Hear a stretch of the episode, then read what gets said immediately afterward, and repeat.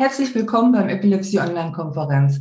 Heute freue ich mich besonders, Lilian Runge hier zu Gast zu haben. Äh, sie ist Coach, Unternehmerin, Seminarleiterin, Heilpraktikerin, Herzlich willkommen in diesem Podcast für Unternehmer, Leistungsträger, Coaches, Berater, Trainer und Experten und solche, die es werden wollen. Mein Name ist Christian Rieken, ich bin Gründer und Geschäftsführer von Human Essence und ich durfte in den letzten Jahren über 3700 Klienten und über 11.000 Seminarteilnehmern zeigen, wie man durch innere Transformation und authentische Strategien das eigene Privat- und Businessleben auf die Ebene seiner Träume bringen kann. Human Essence steht für tiefgreifende persönliche Transformation, Coaching und Mentoring, Aus- und Weiterbildung zum professionellen Coach, Berater und Trainer, Entwicklung eines Premium-Coaching-Angebotes und einer professionellen Expertise als Coach, authentisches Marketing für die Businessgestaltung sowie Unternehmenswachstum und Vision. Und mit dieser Expertise sind wir einzigartig. Und ich freue mich sehr darauf, dir in diesem Podcast wertvolle Inhalte und Mehrwert schenken zu dürfen. Ich würde sagen, los geht's. Lilian, du hast so viel gemacht. Erstmal herzlich willkommen, dass du so schnell zugesagt hast. Das war ja dann doch auch von mir ganz spontan, weil ich dich in einem anderen Kongress gesehen habe und dich dann gleich angeschrieben habe. Freue mich jetzt hier. Und äh, magst du einfach so ein bisschen von dir erzählen, wie du dahin gekommen bist, wo du jetzt bist und äh, was du so machst? Damit die Zuschauer einfach ein bisschen von dir erfahren. Sehr gerne. Erstmal ein ganz liebes Danke an dich, Heike, für die Einladung, über die ich mich sehr freue. Und auch von meiner Seite ein ganz liebevolles Willkommen an, ja, an dich als Zuschauer. Und ähm, ich erzähle gerne ein bisschen von mir. Mm, mein Leben hat ähm, gestartet mit ähm, einer, einer tiefen Grundunsicherheit, die mehr ist oder mehr gewesen ist als das, was die meisten so als, sag mal, als normale Unsicherheit im Leben erleben. Also für mich ist es einfach extrem einschränkend gewesen, insbesondere im Kontakt mit Menschen, mich irgendwie frei zu bewegen, ähm, zu sprechen, mich zu zeigen, irgendwie da zu sein, weil mein Körper mich einfach sehr eingeschränkt hat. Das heißt, ich bin dann sowas wie wirklich körperlich erstarrt. Mhm. Ähm, meine Stimme hat versagt. Ähm, ich habe ähm, verschiedene Krankheiten, Haut, Hautausschläge, Allergien und sonstige Sachen gekriegt, wenn ich damit konfrontiert war, mich irgendwie zeigen zu müssen. Und das ist in meiner Kindheit für mich sehr einschneidend gewesen, weil ich mich immer so ein bisschen wie komplett anders als alle anderen erlebt hat.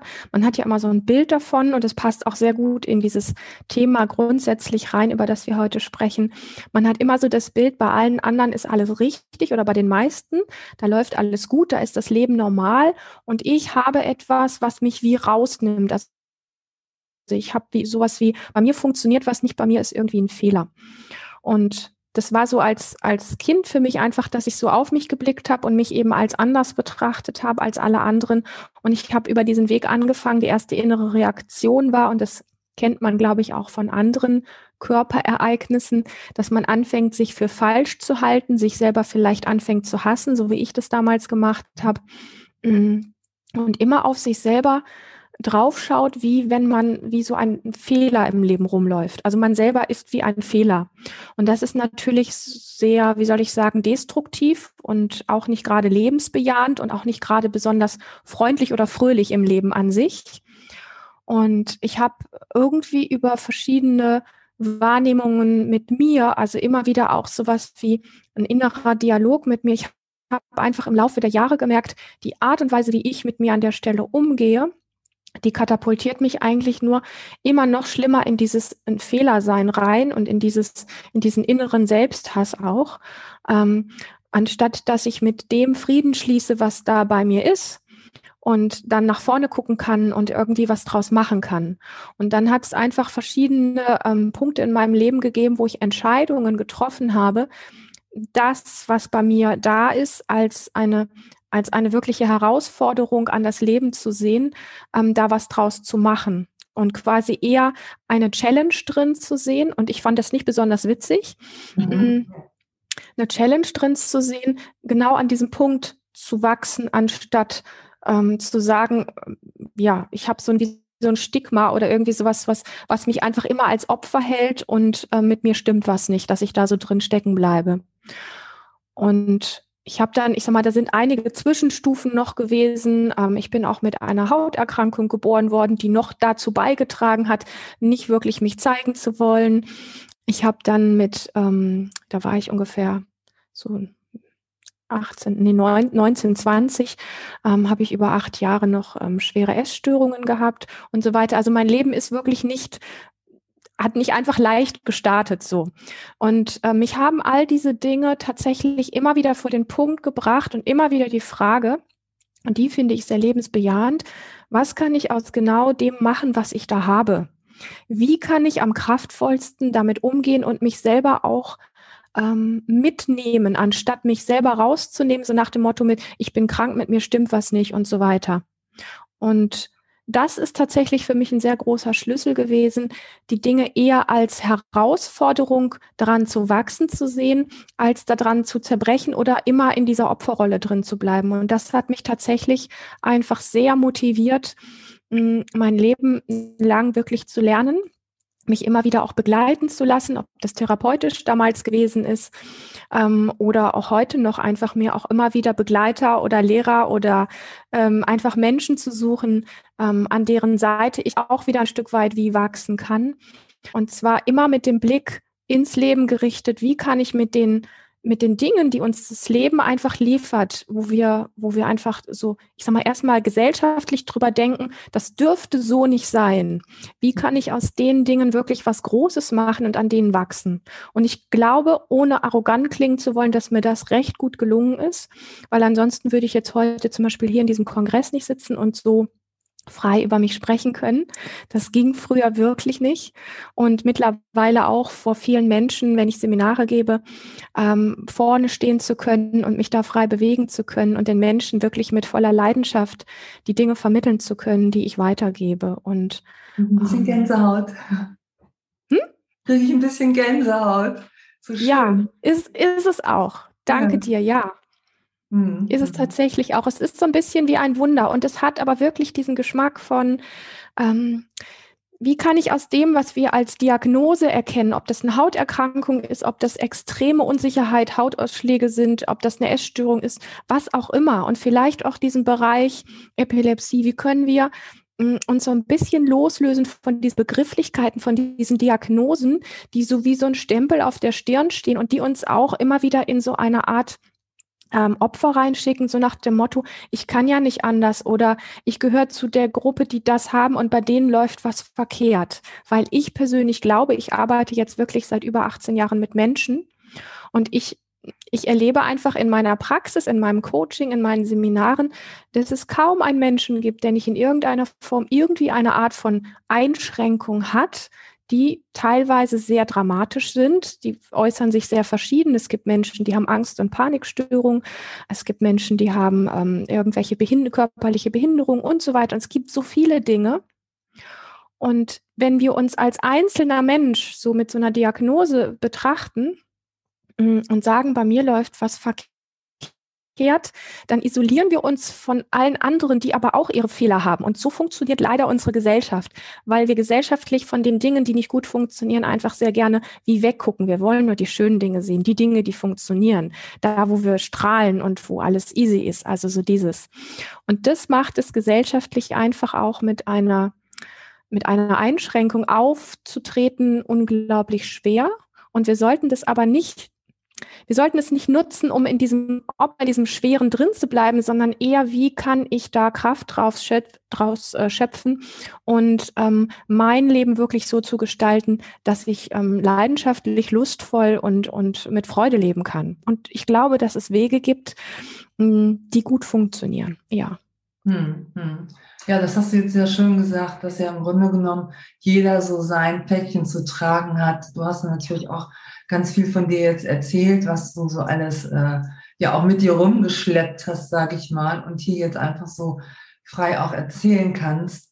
Ich will jetzt nicht sagen, dass Epilepsie eine Besonderheit ist, aber da ist halt bei den Menschen, die bekommen die Anfälle, die können bewusstlos werden oder auch nicht.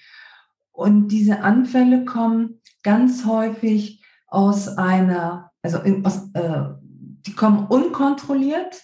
Mhm. Viele merken das vorher nicht.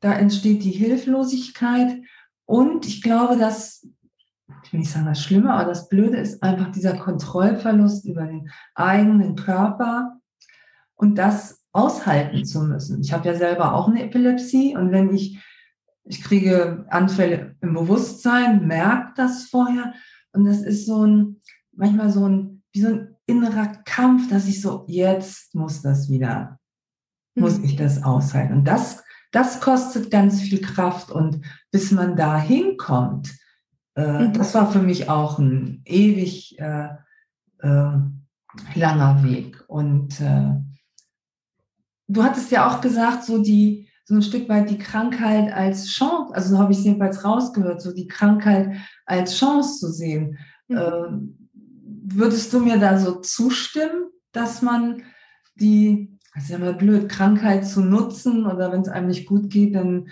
hört man nicht gern Krankheit als Chance, aber muss man nicht vielleicht auch hinter die Diagnose einfach mal gucken, was ist da noch?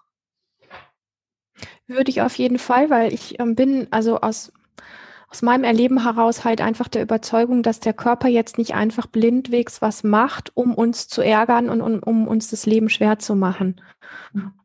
Und da so ein bisschen einen, sich einen weiteren ähm, Blick zu verschaffen und ähm, hinzuspüren, hinzulauschen oder sich auch damit zu beschäftigen, ähm, wie geht es mir in, in aller Tiefe, wenn ich, ähm, und auch wenn der Körper sowas wie eine Gefahr ist, weil er halt, ich sag mal, wie eigenständig plötzlich Zustände herstellt, die ich nicht kontrollieren kann.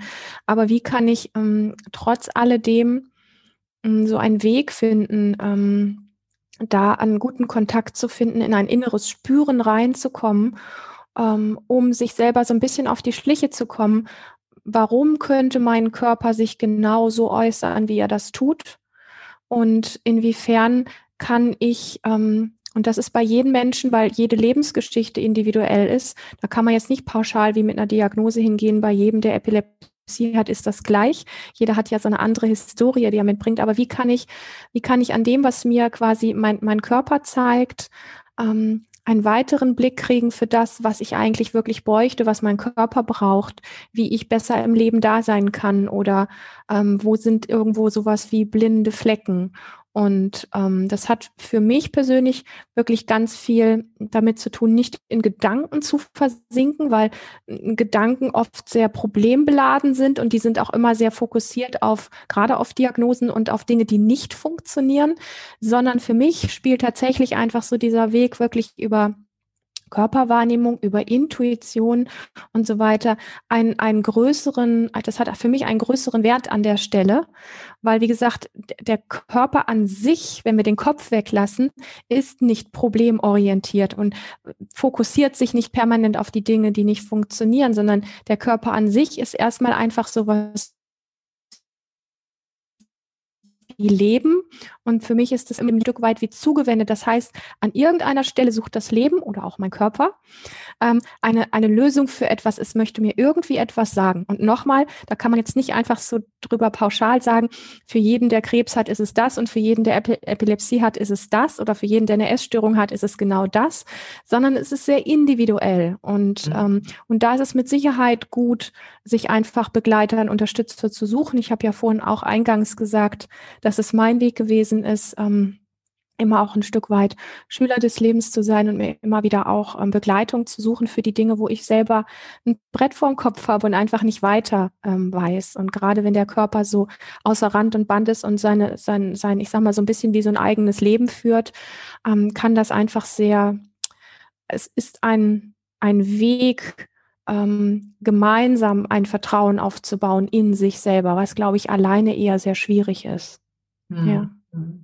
ja, das hast du jetzt eigentlich ganz schön gesagt. Was mir jetzt noch so eingefallen ist, ich komme ja aus dem Krankenhaus, bin ja als Sozialarbeiterin auch medizinisch so ein bisschen, äh, mhm. sage ich mal, auch vorgeprägt. Wenn das jetzt ein Mediziner gehört hätte, der mhm. fällt, das ist halt das Gehirn und es gibt einfach an bestimmten Regionen, Anfälle passieren ja, wenn in bestimmten Region ein Defekt, es ist ja, denn man spricht dann ja auch schon wieder von einem Defekt, wenn eine mhm. Veränderung am Gehirn ist und eine Narbe, aber bei dem eine kriegt Anfälle und der andere kriegt keine oder der andere kriegt nur zweimal im Jahr. Entschuldigung. Mhm. Und der andere häufiger.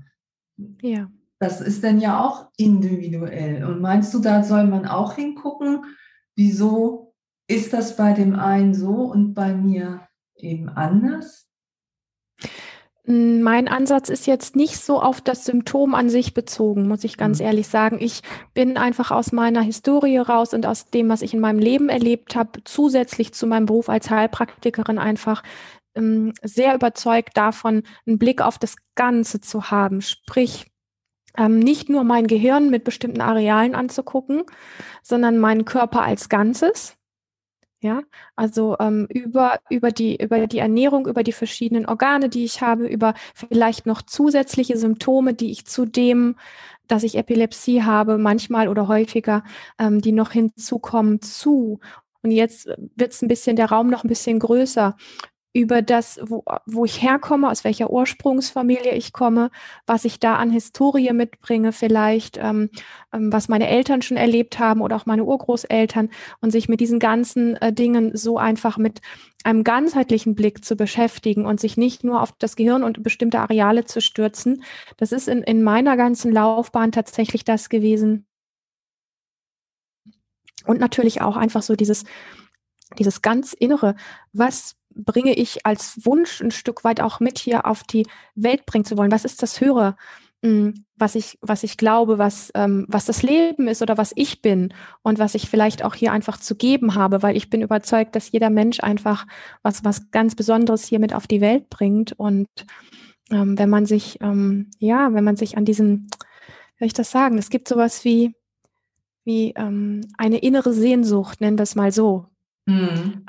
Was wir vielleicht leben möchten, ausdrücken möchten, wie wir, wie wir von uns träumen, wie wir uns wirklich erleben wollen mit allem drum und dran. Und wenn wir dieses ganze Spektrum betrachten, dann stellt sich einfach ein ganz anderes Bild dar, wie als wenn wir nur aufs Gehirn und bestimmte Areale gucken und da quasi hinstarren, wo der Körper angeblich Symptome produziert. Weil ich glaube, dass das große Ganze, also in meiner Welt, das große Ganze viel mehr Einfluss hat in Bezug auf die Problematik und gleichzeitig auch auf die Heilung. Hm. Ich habe das jetzt so provokant gesagt, weil äh, äh, mir geht es ja ähnlich oder auch so, dass ich auch auf das große Ganze gucke und wieso bin ich hier? Weil es stellt sich ja auch mhm. immer die Frage, der eine hat weniger Anfälle, der kann da ganz schlecht mit umgehen ja. und andere hat ganz viele ja. und für den ist das alles ganz toll und der hat ja eine ganz andere ja, genau. Familie, eine andere Historie. Wenn wir so genau. über diese Glaubenssystem, über die Glaubens, äh, das Glaubenssystem, die äh, unsere Blockaden sprechen, dann mhm. denke ich mal, dann kann da auch noch mal ganz viel passieren. Ne? Ja. So. Ja, hast du gut auf den Punkt gebracht, genau. Das, das habe ich ja auch so ein Stück weit erlebt. Ja. Sonst würde ich ja auch nicht hier sitzen und äh, Konferenzen machen. Ne? Also ja. Ja auch ganz viel wie du auch an mir gearbeitet und mhm. ich habe mir Ende der 80er das Versprechen gegeben, was ich damals nicht hatte, möchte ich den Menschen heute die angeballten Wissen auch geben, dass die sich einfach ja. auch besser äh, einlassen können und lernen, weil sie kriegen halt Medikamente vom Arzt, die müssen werden verordnet, die sind mhm. auch gut, dass sie gegeben werden in mhm. vielen Fällen. Also da bin ich auch für Medikamente, aber mhm. es geht halt eben auch darüber hinaus. Und äh, das finde ich so wichtig. Da, da fällt mir jetzt gerade zu ein, so wenn wir mal so auf diese, ich springe glaube ich gerade ein bisschen, auf diese Überbehütung kommen. Wenn jetzt jemand einen epileptischen Anfall hat, den ersten großen Grand Mal, der ja mhm. wirklich sehr lebensbedrohlich aussieht, und dann ein Angehöriger, Partner, Eltern, Oma, Opa dabei ist, das ist ja erstmal also ein Schock. Also ich könnte mir vorstellen, dass das erstmal ein Schock ist. Ich weiß nicht, ob man schon vom traumatischen Erlebnis sprechen kann. Da passiert mhm. ja in den Menschen auch was. Und mhm. ich kenne das so von meinen Eltern. Ich habe immer das Gefühl gehabt, meine Mutter saß mir immer auf der Schulter. Die war ja. immer irgendwie da. Ja. So, die, die, die hatten, die hat immer, die hat es nicht immer gesagt, aber ich habe einfach gespürt, dass sie immer dachte, hoffentlich passiert da nichts, hoffentlich passiert da nichts. Und diese Unsicherheit hat, ja. sich, hat sich übertragen. Natürlich, ja klar. Und da diese Blockaden, meine Mutter musste ich sozusagen erstmal von der Schulter kriegen. Ja. Ne? Ja. Ja, was, was ganz Wertvolles und Wichtiges, weil ich sag mal, in, in so eine Symptomatik, ähm, sobald ähm, es irgendwie um Partner, Partnerinnen oder Eltern und so weiter geht, also um sehr nahestehende Menschen, ist natürlich diese Symptomatik nicht mehr nur bezogen auf die Person, die es direkt betrifft, sondern immer, immer, immer auch auf das Umfeld. Und ähm, somit hat um, so ein Symptom nicht nur für den Symptomträger, sondern letztlich auch für das nahe Umfeld immer eine gewisse Aufgabe, was ich auch unglaublich wichtig und wesentlich finde dass ähm, Menschen, die quasi als, als Begleitperson, als Partner, als Eltern irgendwo mit betroffen sind, ähm, äh, gar nicht so weit raus sind aus dem Feld an sich, sondern auch eine, eine Challenge haben, auch etwas zu lernen haben. Und dass es für sie sowas wie ein Schock ist, ähm, oder beziehungsweise ich möchte lieber sagen, sein kann, weil jeder Mensch mit, ähm, mit körperlich außergewöhnlichen Zuständen sehr unterschiedlich umgeht. Also ich kann, ich kann das selber von mir so ein bisschen sagen. Ich habe ähm, wenn ich äh, Dinge sehe, dass jemand einen epileptischen Anfall hat oder in eine Panikstörung reinrast oder sowas, ich habe da was sehr Unerschrockenes in mir und ich bin da sehr, wie soll ich sagen, ich kann das innerlich gut, gut handeln und kann auch gut für jemanden so an der Stelle da sein. Das ist einfach irgendwie wie so ein, keine Ahnung, ich habe da so, ein, so eine Art Urvertrauen, dass die Dinge richtig laufen können und das ist so zweifelsfrei da. Und dann gibt es Menschen, die das nicht so haben und für die ist das natürlich viel einschneidender. Meine, dass ich mich auch erschrecke, ist ein Ding, ne? Das ist also menschlich. Wenn man sowas sieht, dann, dann macht das was mit einem. Das ist äh, völlig, völlig normal. Und aber wenn ähm, Menschen in Bezug auf das, wie der Körper funktioniert und wie Gesundheit ist oder wie auch Krankheit funktioniert, mh, hm, eher in so einer Form sind von, ähm, mh, hm, wie soll ich das sagen? Hm, Unsicherheit, ähm, ohne, ohne dieses ähm, tiefe innere Bewusstsein, ich kann was für mich und für meine Gesundheit tun. Also dass ich so das Gefühl habe, ich habe keinen Zugriff, sondern es ist eher, es gibt eher vielleicht nur den Arzt, der was machen kann und ich selber kann gar nichts machen. Also so diesen, dieses tiefe Vertrauen, wenn das nicht da ist, dann ist natürlich, wenn man das dann sieht und man ist in dem Zustand, ich weiß, ich kann das gar nicht halten, ich kann damit gar nichts machen, dann ist das für diese Person viel einschneidender und geht natürlich wirklich an die Substanz und hinterlässt auch einfach Spuren. Und für mhm. jemanden, der betroffen ist, der sowas so extrem einschneidend für sich erlebt hat, ist es äh, für mich unerlässlich, dass diese Person ähm, genau an diesem Punkt, wo das Einschneidende passiert ist, ähm, sich auch begleiten lässt, therapeutisch irgendwo begleiten lässt, um das so ein bisschen wie aufzuarbeiten, dass das nicht so im Nacken sitzen muss, dass die Mama die ganze Zeit den, den Rest des Lebens oder noch viele Monate oder Jahre oder sowas wie auf der Schulter sitzt, weil das ist der Teil, den die Mama machen kann, an, ich sag mal, an Arbeit, an sich zu arbeiten, da wieder stabil zu werden. Das kann sie ähm, wie soll ich sagen, das kann sie nicht, indem sie dir auf der Schulter sitzt, also dieses Überbehüten, was du eben angesprochen hast, sondern das kann sie nur durch diese Selbstverantwortung mit ihrer eigenen Unsicherheit und mit ihrem eigenen Schock leben lernen. Das ist die Aufgabe der Mama, wenn wir die jetzt mal sinnbildlich für Partner und Papa und so weiter mhm. mitnehmen. So.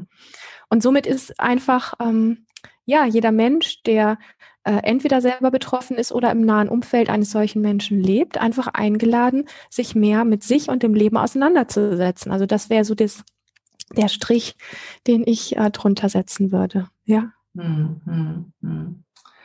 Ja, stimmt. Das im Grunde genommen, jeder hat ja seine Historie und die Eltern auch und die Partner. Und da sieht es auch halt jeder anders. Ne? Und das heißt ja auch, dass wenn dann weitere Anfälle auftreten, das mhm. ist denn ja, ist es denn, kann es denn immer wieder neues Schockerlebnis sein oder wenn Sie daran gearbeitet haben, dass Sie dann einfach auch sich zurücknehmen können und lernen, besser damit umzugehen, weil diese Situationen werden ja wahrscheinlich immer wieder kommen. Also ich sage mal, unser Körper ist an der Stelle relativ einfach gebaut.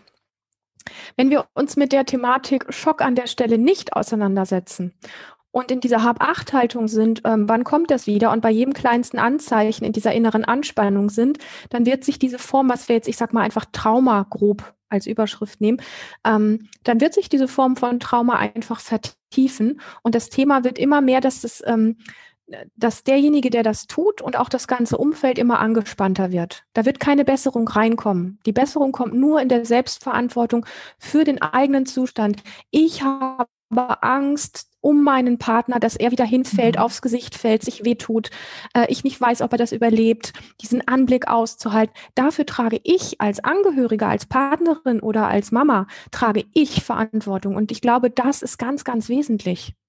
Weil wenn ich, äh, sage mal, wenn ich ein kleines Kind habe, was epileptische Anfälle hat, und ich bin die ganze Zeit wie so eine Adlermama und kreise über diesem Kind. Also erstmal ist es ja so, dass ich überhaupt nicht mehr mein Leben wirklich leben kann, weil ich die ganze Zeit damit beschäftigt bin, was da wieder Dramatisches passieren kann. Gleichzeitig kann ich keine, keine innere Präsenz und keine, kein wirklich gutes Mama-Sein ähm, für meine Tochter geben, ähm, weil diese, diese permanente Angst und diese, diese Adlerperspektive, da über sie zu kreisen, ähm, kreiert ein Feld zwischen mir und meiner Tochter, was super angespannt ist, was super stressig ist, was super angstgeladen ist und was letztlich traumatisch ist. Das heißt, ich tue mit meiner Angst meiner Tochter nichts Gutes. Also es, es geht gar nicht um irgendwie anprangern oder so, sondern es geht wirklich ja. darum, eher so dieses liebevolle, das ist deine Verantwortung zu sehen an dem Punkt. Mhm. Und wenn du als Kind irgendwann einfach merkst, boah, meine Eltern kreisen die ganze Zeit über mir, weil ich solche Anfälle bekomme, ich selber kann das ganz gut managen, aber ich merke, meine Eltern gehen mir auf den Keks und mich schränkt das ein.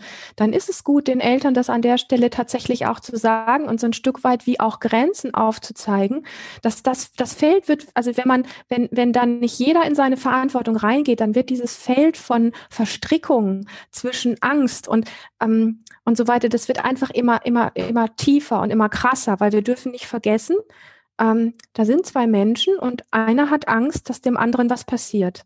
Das heißt, dieses Nervensystem vibriert in der Angst. Das, und das Nervensystem des anderen kriegt das die ganze Zeit mit. Nervensysteme lernen voneinander. Und es ist kein gutes Lernen, wenn die Mama und das Nervensystem der Mama die ganze Zeit in Angst vibriert. Dann kann das Kind gar nicht sich entspannen und ich sag mal ein, ein gutes, freies Leben führen, sondern dieses das Nervensystem ist ja immer so ein bisschen angedockt an das der Mama. Und das ist dann automatisch in diesem Angstfeld die ganze Zeit drin. Also mhm. das ist einfach so mhm. wichtig zu wissen, wie wir miteinander verknüpft sind und wie wir untereinander funktionieren. Das, äh, denke ich, ist ähm, sehr, mhm. sehr wertvoll. Und dann fällt auch dieser Blick auf den, der mit Epilepsie betroffen ist, wo man so aus sich selber rausfällt mit so einem Angstblick auf den anderen, der, den darf man einfach so ein bisschen zu sich wieder zurückholen und zu sagen, okay, ähm, es ist nicht leicht, es ist wirklich eine Herausforderung. Mein Kind hat diese Symptomatik und die ist sehr erschreckend. Aber wie kann ich mit meiner Angst und mit meinem Schrecken, wie kann ich da lernen, wirklich gut mit umzugehen? Und mhm. mit meinen, für meine Empfindungen, für meine Angst habe ich Verantwortung. So. Mhm. mhm. Ja, ja, das stimmt. Ähm, es gibt natürlich Kinder, die wirklich ganz schwere Epilepsien haben, die wirklich sich verletzen. Ich habe gerade eine Mutter gesprochen, dass, da haben die Kinder am Tag 50 Anfälle. Also ich glaube, um die Eltern sprechen wir ja, über die sprechen wir ja gar nicht. Die, die so, die müssen ja immer einfach auch da sein für das Kind. Ja, und auch die können aber was für sich tun, dass sie, dass sie, dass sie sich in sich wieder so ein bisschen wie stabiler fühlen und nicht die ganze Zeit nur noch in Angst sein müssen. Ich bin wirklich sicher, dass das geht. Mhm. Und ja, das ist eine, eine krasse Herausforderung, die man wirklich nicht haben möchte. Mhm. Da fällt mir nämlich gerade ein Beispiel zu ein. Ich habe nach der Konfer letzten Konferenz mit einer Mutter gesprochen und die sagte, ja, es ist irgendwie komisch. Wenn das Kind mit meinem Mann zusammen ist, ist es entspannter, aber sobald sie mit mir zusammen ist, hat sie einfach definitiv mehr Anfälle. Das heißt ja im Grunde um, Umkehrschluss, ich stelle diese These jetzt einfach mal auf, dass du, wie mhm. du sagst, die Nervensysteme docken an, dass wir, es kommen mehr Stresssituationen, das heißt, das Gehirn ist ja eh eine Schwachstelle dann, sag, sag mhm. ich mal, dass dadurch mhm. einfach, durch, dass es Stresssituationen sind, und mehr Anfälle ausgelöst werden können. Es ist durchaus möglich und sehr naheliegend. Ja. Ich will jetzt keine sehr Mutter schön die sagt, äh, ich will meinem Kind ja nichts mhm. Böses, ne? Dass es jetzt mehr Anfälle kriegt. Nein, natürlich nicht. Aber die, also es ist immer, für mich ist das eine Frage der Verantwortung. Wenn ich bemerke, dass mein Kind in meiner Gegenwart mehr Anfälle hat, definitiv als beim Papa zum Beispiel oder bei den Großeltern oder wo auch immer, dann ist nicht, dann, dann ist nicht zu sagen, oh, wo mache ich was verkehrt und ich bin, ich bin falsch, sondern eher, mh, hm, wie kann ich, wie kann ich dafür sorgen, dass ich in mir stabiler werde und irgendwie eine andere Ausstrahlung habe auf der mhm. Ebene für mein, für mich selber, aber auch für mein Kind. Mhm. Also immer, weißt du, ich mag diesen Blick auf, wie kann ich in dem, was ist, was eine Lösung finden? Wie nicht, da läuft was schief und oh Gott, oh Gott, oh Gott, alles, alles schlecht und ich habe sowieso keine Chance. Also nicht diesen Blick ins Opfer und in dieses, ähm, ich mache alles verkehrt, sondern eher, okay, das sind die Fakten, so sieht's aus. Was ist meine Verantwortung und wie kann ich daraus was Kraftvolles, Gutes machen für mich und auch für mein Kind in dem Fall? Genau, ja, ja. Das ist, glaube ich, ganz wichtig. Da fällt mir gerade ein Erlebnis von mir ein, aus meiner Kindheit. Meine Eltern, ich mache es eigentlich doch, ich erzähle das jetzt einfach, die äh, haben mich mal, in den 70ern war das, da gab es kein Internet, also haben wir Briefe geschrieben, es gab kaum Telefon. Meine Eltern haben mich mal verschickt. Ich, das Kind muss man nach Pelzerhaken in die Kur. So mir ging es da gut. Meine Mutter hat da wohl jeden Abend angerufen. Ich wusste das nicht. Das hat sie mir, hm. als ich erwachsen war, irgendwann mal erzählt. Und da ging es mir richtig gut. Ich kam nach Hause. Mhm. Wir sind da mit einem großen Bus hingefahren und Hannover Hauptbahnhof, ich habe zu der Zeit in Wunstorf bei Hannover gewohnt, habe ich von Weitem meine Eltern nur schon gesehen. Da ging es mir schlecht. Da habe ich schon einen Anfall gekriegt. Also okay. äh, wenn ich gerade ja. dran. Aber solche Situationen gab es, ne? Das ist so, so überbehütet, so, es war vielleicht gar nicht, aber ich habe es halt so empfunden. Ne? Ja, und ich glaube, dass durchaus an deiner Empfindung was dran ist. Du hast da mit Sicherheit eine sehr feine, eine sehr feine Wahrnehmung, weil wenn du solche Dinge, und es geht wirklich, ich möchte das ganz liebevoll sagen, es geht überhaupt nicht um Schuld, wer was verkehrt ja. macht, sondern es geht eher um das Aufdecken, was funktioniert und was funktioniert nicht und wo könnten Lösungen drin sein und ähm, was ist besser irgendwie vielleicht langfristig zu unterlassen oder daran zu arbeiten und dran zu wachsen. So. Ja, ja, es fällt mir jetzt gerade wieder ein, wenn man so ja. darüber spricht. Und was mir noch dazu einfällt, ist eine Mutter, die hat eine junge Tochter, die ist so Mitte 20 lebt noch zu Hause und dieses Kind, dieses Mädchen, diese junge Frau wollte immer ausziehen. Ne? Die Eltern haben mhm. dann eine Eigentumswohnung gekauft für das Kind in der Nachbarschaft. Dieses Kind hat natürlich, die junge Frau, da drin gewohnt, aber die war nicht glücklich. Die wollte ein mhm. freieres Leben führen und nicht mhm. ein Leben in der gekauften Eigentumswohnung für das Kind. Das hieß ja. dann, ja, keine Wertschätzung und, und, und, aber das ist es ja gar nicht gewesen. Das ist ja genau das, was du auch sagst. Mhm. Verantwortung übernehmen und in der Freiheit leben. Die durfte dann auch nicht einen Beruf lernen, die musste dann irgendwie in die Werkstatt für Behinderte. Also das war schon schwierig. Also mhm. Das ist nicht die Regel, aber es, äh, mir, mir fällt jetzt so das Wort ein, man, man nicht behindert, aber man, man, die Kinder werden einfach eingeschränkt und tragen dann jahrelang das, äh, diese Verantwortung mit sich rum, obwohl sie sie gar nicht ja. haben müssten. Ne? Ja, ja, ja. Aus mhm. meiner Sicht ist das einfach der Punkt, dass die Eltern mit ihren Empfindungen von Sorge und Angst nicht gut umgehen können. Und das überträgt sich auf das Kind und sie verkaufen es aus, ich sag mal, mit einem guten Gewissen, und das ist gar nicht böse gemeint, sie verkaufen es sich als wirklich als gute Lösung und dass es das Richtige ist. Aber sie tun es, und das ist ganz deutlich, sie tun es für sich und nicht fürs Kind. Und das ist der Unterschied. Man verkauft sich das, dass man es für den anderen tut, weil man seine eigenen Gefühle nicht aushält man, man guckt im Außen und nicht im Innen. Ne? Das ist ja auch immer ja. äh, Mindset-Thema. Ne? Das ist ja, hängt ja, ja, alles damit zusammen. Ne? Wie denke ja. ich über mich selber und äh, wie entwickle ich auch Vertrauen in mich und denke nicht immer, ich bin äh, nichts wert, ich bin schlecht, ich bin nicht genug. Mhm. Ne? Das hängt dann ja auch damit zusammen. Und wir sprechen ja jetzt nicht nur über die Eltern, sondern wir sprechen ja auch für Oma, Opa und Tanten, Onkel und Partner. Ne? Nicht, dass wir jetzt hier, dass die Eltern jetzt schimpfen. Äh, nein, nein, aber es, es macht, aber das Beispiel oder überhaupt diese ganze Thematik, die macht einfach deutlich, dass wir immer hm, gerne gesellschaftlich auf den gucken, der das Symptom trägt. Aber dass das Umfeld genauso viel mitzutragen hat und genauso Aufgaben hat, daran zu wachsen, Klammern, wenn es denn möchte und die Verantwortung darin auch findet, ähm, das wird ganz gerne übersehen. So. Und das ist etwas, was grundsätzlich Menschen, die eine Symptomatik haben, erleichtert, wenn die Menschen, die draufschauen und sagen, die hat aber, um die muss ich mich aber kümmern, wenn dieser Fokus von denen, die krank sind oder Symptome haben oder nicht so normal funktionieren, wie, wie wir das alle gerne wollen, wenn dieser Fokus runtergenommen wird wieder zu sich selber und man sich mit seinen eigenen ähm, Ängsten, mit dem Thema loslassen können, Raum geben, geben können, Raum für sich selber haben, für dieses innere Gespür. Wenn wir uns damit nicht auseinandersetzen, dann bleibt eben der Fokus im Außen und das, ich nenne das ganz gerne einfach auch Verstrickung. Und damit ist die Person, egal ob das Eltern, Großeltern, Partner, Partnerin oder wer auch immer ist, der in der Nähe dieses Menschen ist, der das hat, genauso beteiligt an diesem Kreislauf von Symptomatik oder Erkrankung wie der Betroffene selber. Da gibt es für mich keine Trennung. Mhm. mhm. Ja, ich sehe das mittlerweile ja auch so. Ich hatte ja auch viel Verstrickung, ja.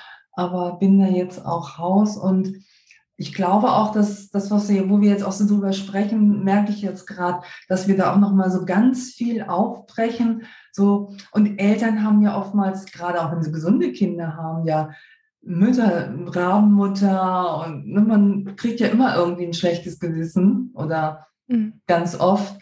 Und wenn dann noch ein krankes Kind da ist, muss man sich ja noch mehr kümmern. Und es wird ja angeblich, wird es natürlich nicht, aber das sind die Glaubenssätze, gesellschaftlich halt äh, auch eingefordert.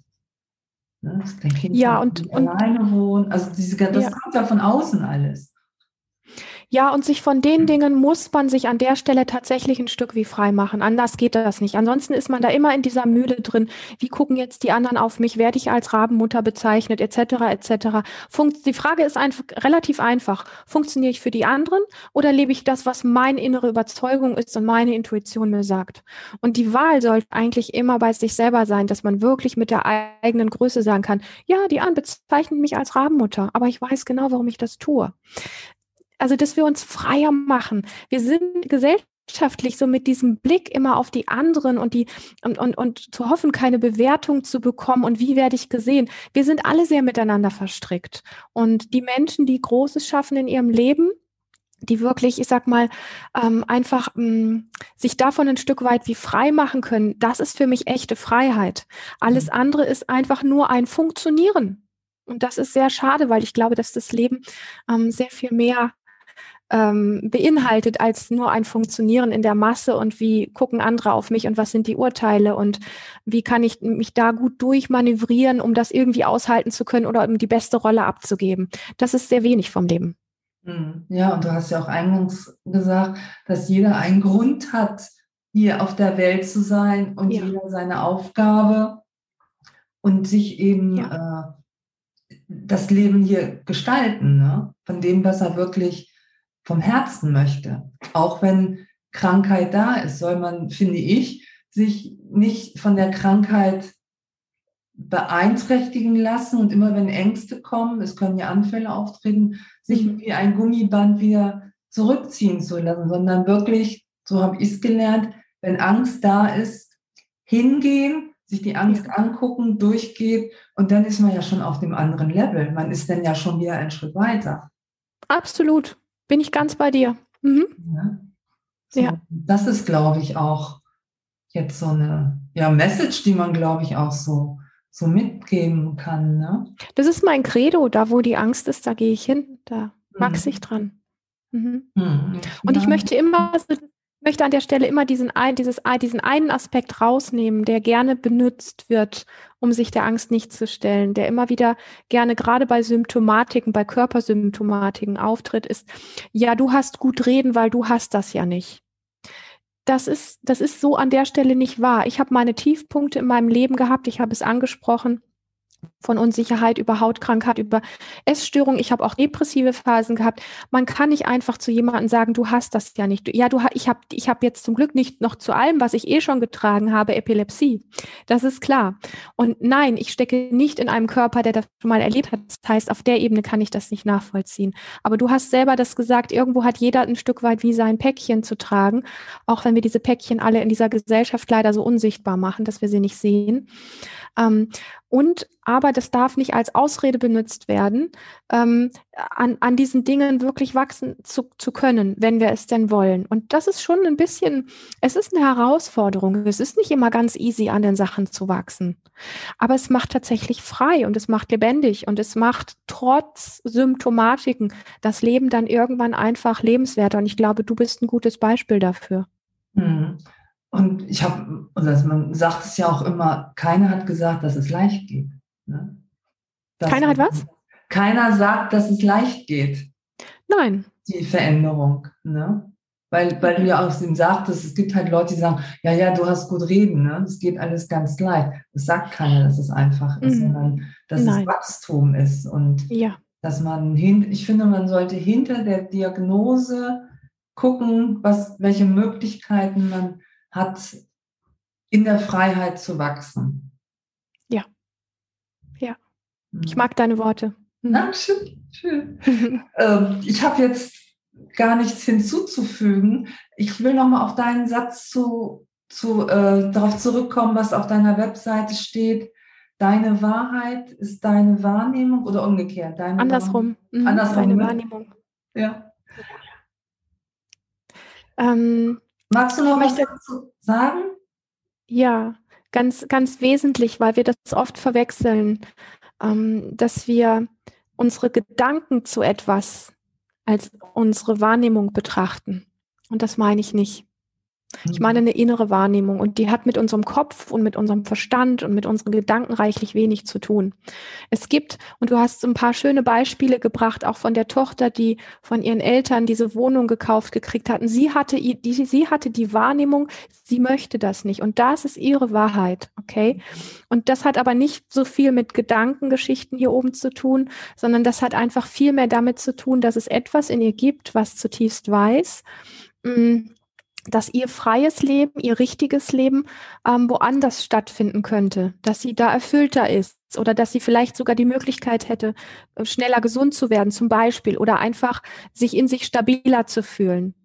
Und das genau. ist so ein bisschen damit gemeint, ähm, deine Wahrnehmung ist deine Wahrheit. Das hat nichts mit Gedanken und ich denke mir was zurecht zu tun, sondern wirklich mit dem, ähm, was, was von innen herauskommt und da wieder Wege wirklich hinzufinden und ich glaube, dass das Leben an sich das auch so meint. Ja, ja, ja. Mhm. Habe ich eben schon wieder Gänsehaut gehabt. Ne? Das sind wirklich schöne Worte. Jetzt auch, finde ich, abschließende Worte gewesen äh, von dir.